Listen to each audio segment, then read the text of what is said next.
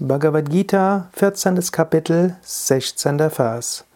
Karmana sukritasya sattvikam nirmalam palam rajastu palam dukhamajnanam tamasapalam. Krishna spricht zu Arjuna.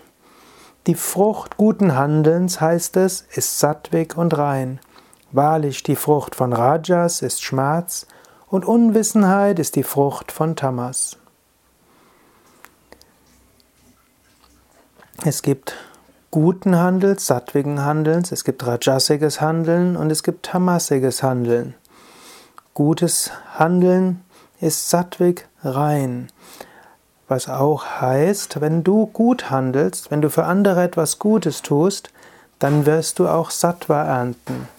Manchmal, wenn es dir nicht so gut geht und du überlegst, was könnte ich machen, dass es mir besser geht, dann überlege, wie könnte ich anderen helfen, anderen dienen, wie könnte ich anderen etwas Gutes tun.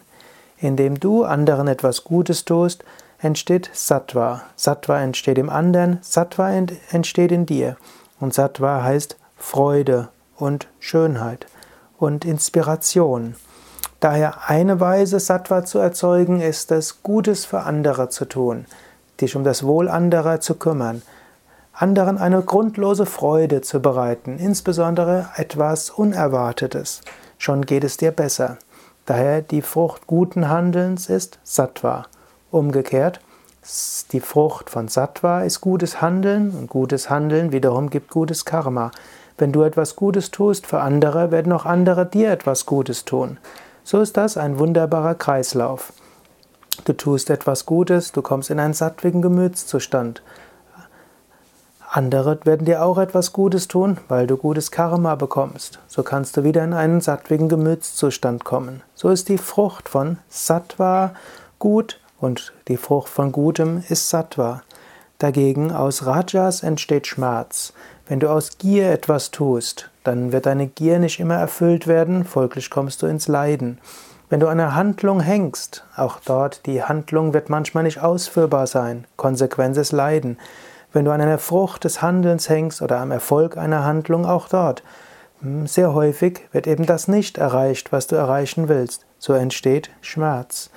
Und wenn du aus Gier Dinge tust, die sogar gegen Ethik verstoßen, dann schaffst du damit negatives Karma, du schaffst zusätzliches Leiden. Deshalb gerade wenn du im Rajas bist, achte ganz besonders auf die Ethik, die ist dort ganz besonders wichtig. Von Tamas ist die Frucht Schmerz und, Ta und Unwissenheit, also besonders Unwissenheit ist die Frucht von Tamas.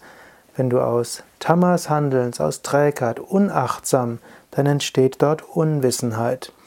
Daher ermahne dich immer wieder, achtsam zu sein. Geh mit dir selbst achtsam um, geh mit deinen Mitmenschen achtsam um.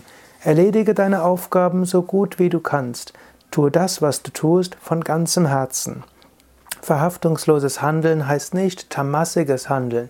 Verhaftungsloses Handeln heißt nicht, dass du das, was du tust, nur halbherzig tust. Im Gegenteil. Sattwiges Handeln heißt, tue, was du tust, von ganzem Herzen, so gut wie du es kannst. Das ist auch eine einfache Weise, aus Tamas herauszutun, herauszukommen. Das, was du tust, von ganzem Herzen zu tun, so gut wie du es kannst. Wenn du in einem tamasigen Gemütszustand bist, dann tu das, was du tust, achtsam. Beobachte deinen Atem. Mache deinen Atem sehr achtsam. Beobachte die Natur, beobachte den Himmel, beobachte die Wolken mit großer Achtsamkeit. Und wenn du isst, iss besonders achtsam. Wenn du jemand anders zuhörst, zwinge dich dazu, dem anderen achtsam zuzuhören und so weiter. Achtsamkeit ist eine große Weise, großartige Weise, aus einem tamassigen Gemütszustand wieder hinauszukommen.